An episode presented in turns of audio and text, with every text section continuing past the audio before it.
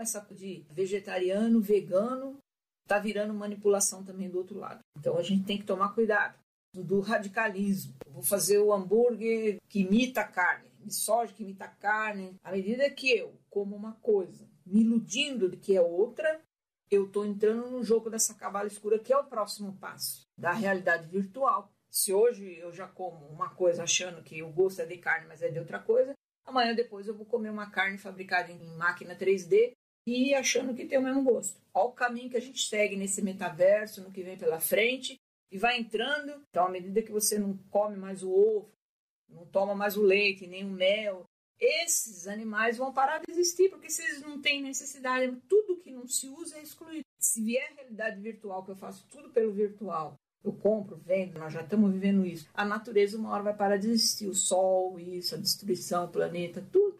Acabou tudo. Porque tudo tem uma razão de ser ou não ser. Tudo tem um princípio de estar aqui. Todo organismo vivo tem uma função maior e que precisa ser observado. Então não podemos radicalizar em tudo. Tudo que não é usado será excluído. O mel, por exemplo, é o alimento mais perfeito que existe no planeta.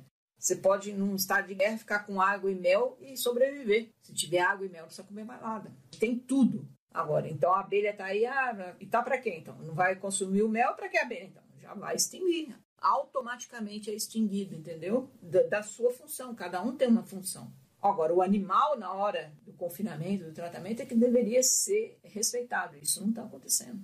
Então, o alimento que você toma, o leite, já não é mais aquele lá do passado, é tudo também contaminado, porque o animal ele sofre com os hormônios, com os medicamentos, com isso, mas a alimentação também é agrotóxica, enfim, tá tudo contaminado. Então, vai ter que entender isso, mas aí é outro tipo de conscientização maior que vai ter que ter. Mas nós, no, lugar comum, temos que entender que esses animais eles vieram também para nos servir. Nós somos a hierarquia superior deles na evolução e temos que entender essa mecânica do agradecimento pelo que nos oferece e tratá-los com dignidade, que é o que eles não estão sendo.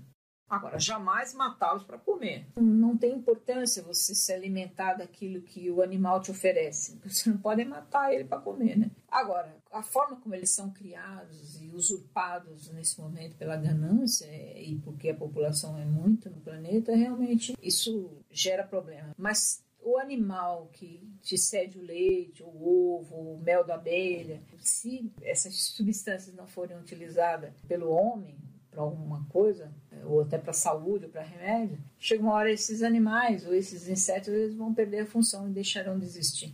Então, a gente tem que pensar nisso. Como a natureza, o homem se distanciou tanto e a natureza vai fazer tudo para chamar atenção agora. E é o que as linhagens falam.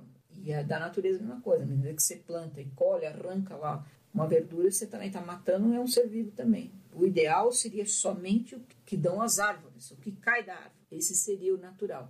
A gente está longe disso. Isso seria uma sublimação, uma oitava superior já da natureza, né? Mas a gente tem que caminhar por essa conscientização, mas nada de ideologia e modismo. Ah, isso não, isso não, isso sim, isso não sei o que, não sei quando. Ah, não vou comer o ovo. Então, o ovo sintético já está chegando aí. Ah, mas o ovo sintético come. Não, não vejo diferença. Você não está comendo algo que vem natural de uma galinha, por exemplo, para comer o sintético. Eu não destruo a galinha, mas estou destruindo eu, eu mesmo também sou criação. Então dá na mesma.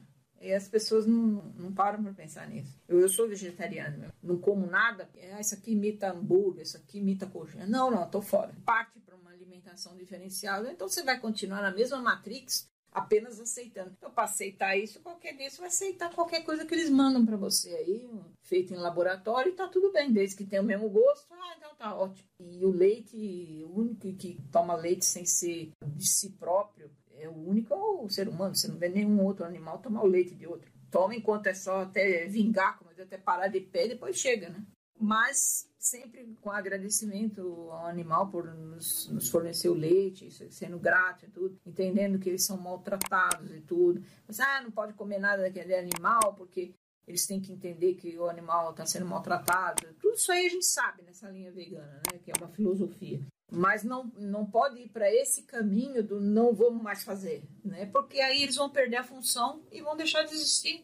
Automaticamente é assim. Não dá para certas coisas radicalizar e querer formar um, uma vida ou um mundo paralelo diferente daquele que a criação formou. Dentro de cada um tem o seu trabalho a oferecer, a oferecer nesse plano. Cada animal tem a sua função específica. E os animais que cedem o alimento, não eles, que eles produzem deve ser utilizado, senão eles perdem a função e deixaram de existir. Quando você vai comer o, o, alimento, você agradece, né? O animal, sinto muito, agradecendo sempre pelo sacrifício. Por isso que eu falo, nesse ponto que nós chegamos da ganância do ser humano e também nesse volume de gente que tem, que teve que acelerar todo o processo criação e, fauna e flora e tudo, e tudo tem que ser para ontem, crescer e germinar rapidamente, foi tudo adulterado. Isso aí não tem mais volta. Isso aí vai ter que passar a regra, fechar a conta e começar de novo. Só que aí a gente começa com o conhecimento entendendo e respeitando a toda a natureza, que é a única coisa que a gente tem que respeitar. E nós mesmos fazemos parte dela. Vai fazer um omelete, um ovo